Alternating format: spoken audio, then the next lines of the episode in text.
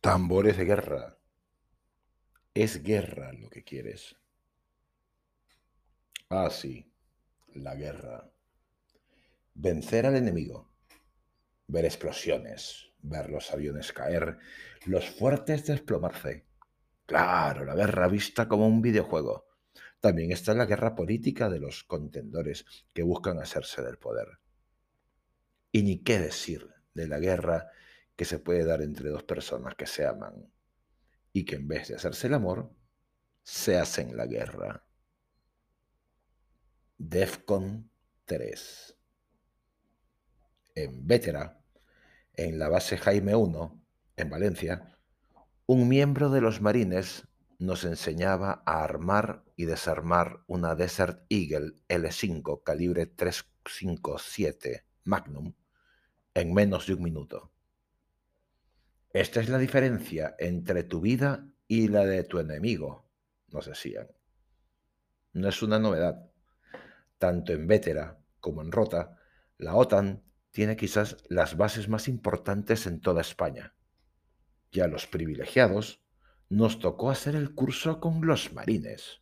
Claro, requisito indispensable, hablar el inglés como nativo y estar preparado para soportar todo el entrenamiento de los días de diablo, como ellos mismos nos dijeron. Ellos no llevarían nunca una identificación, tampoco un rango, solo eran ser. Cuando se tiene 25 años y uno está en este tipo de entrenamiento, uno se asume cualquier héroe de ficción. Puto Tom Clancy todos iríamos a sobrevivir. Nos rescatarían en los puntos de extracción determinados en nuestro GPS. Y claro, recibiríamos nuestras medallas. El enemigo en ese momento era un invasor musulmán y teníamos que aprender algunas palabras en árabe básico, no solamente para saber qué decían, sino porque si éramos una fuerza de extracción, podríamos tener que comunicarnos con la gente de los alrededores, demostrando que nosotros éramos los buenos. Los años pasaron, señora, y lo que aprendí luego de pasar por Serbia, Croacia y Montenegro es que lo único que trae la guerra es desgracia. Sí, claro. Todos creemos que la guerra es un videojuego en el que tenemos municiones, perfectos ángulos de mira, apoyo aéreo inmediato, comunicaciones al 100% y que a la mañana siguiente amaneceremos en un campamento muy bien montado. Lamentablemente, la guerra lo que trae es miseria, Caminar con el olor de los cuerpos putrefactándose, mientras los carroñeros se disputan con los perros un pedazo de carne humana para comer. Nadie mira la guerra como lo que es. No es el puto Hollywood. Es oler la muerte todo el día. Es saber que se te puede venir un tiro y mandarte a la otra. No es pasearte con el móvil para un selfie. Es estar en una ansiedad por llegar al día siguiente entero porque en el camino pueden llegar balas desde cualquier parte, granadas desde donde sea, o que algún ilustrado mande un misil tierra-tierra, aire-tierra o mar-tierra y huele toda la zona sin dejar rastro. Sí, es complicado beber tu orina porque el agua escasea y ese sabor entre amargo y ácido se vuelve tu amigo. Al menos sabes que no morirás. No es pasearte con una M4 y la Desert Eagle con tus gafas Oakley. Solo la M4 pesa 4 kilos. La Desert Eagle, otro kilo más. Las caserinas para ambos son aproximadamente 5 kilos. Oh sí, y por si se enteran, el chaleco antibalas nivel 4 de cerámica pesa 4 kilos más.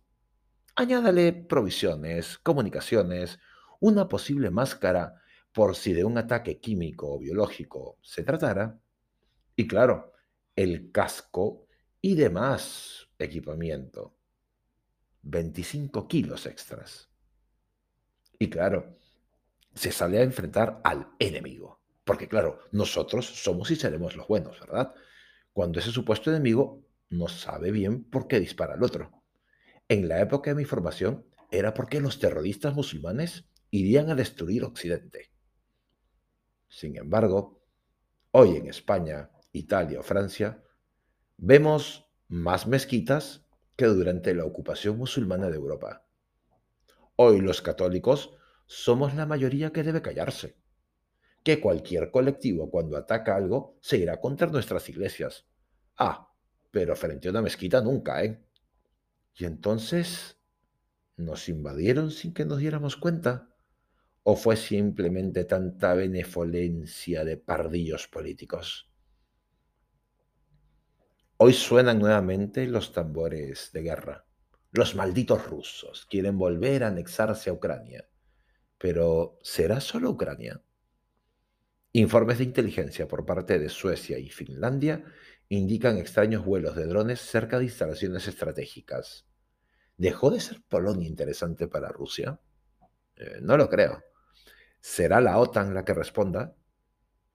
comprometeremos los españoles nuevamente nuestras fuerzas para defender la libertad o lo que nos ordenen.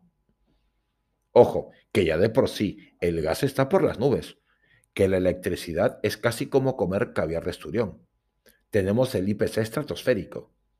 Una guerra haría que de por sí nuestro potencial turístico desapareciera, que nuestra industria se desplome, que el euro y la Unión Europea se destruyan no es pensar en buenos o malos.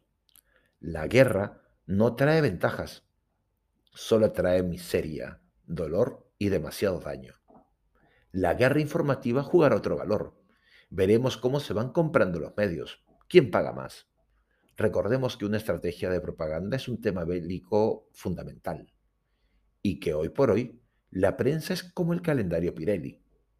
Añadido a ello está la maravillosa guerra del ciberespacio, ¿Os habéis dado cuenta que se vienen hackeando sitios web desde operadoras móviles hasta bancos y gobiernos? Y claro, todos dicen que es de origen ruso. ¿Por qué será? Rusia tiene a Europa tomada de los huevos. Sin su gas nos detenemos. Y querer una guerra luego de una pandemia sería para España un suicidio geopolítico y económico. Lamentablemente Rusia, en este momento, es el dueño del tablero de las fichas y hasta de la mesa, y quiere que juegues. Te muestra los dientes y tiene por rehenes a tu familia. ¿Vas a jugar? No hay lógica de guerra alguna. Ya el virus nos dejó en un estado de sobrevivencia, en el que más muertos para Europa sería abrir la puerta para que musulmanes tomen nuevamente el territorio. Y no sería raro en el equilibrio militar de hoy. Irán, China y Rusia siguen siendo aliados. No movamos ficha. Ya la guerra terminó sin haber comenzado. No matemos españoles, sabiendo que los gobernantes de turno ya regalaron el país hacía mucho tiempo. ¿Os disteis cuenta por qué tanto socialismo, comunismo y ello? Esta vez nos tocó perder la nata.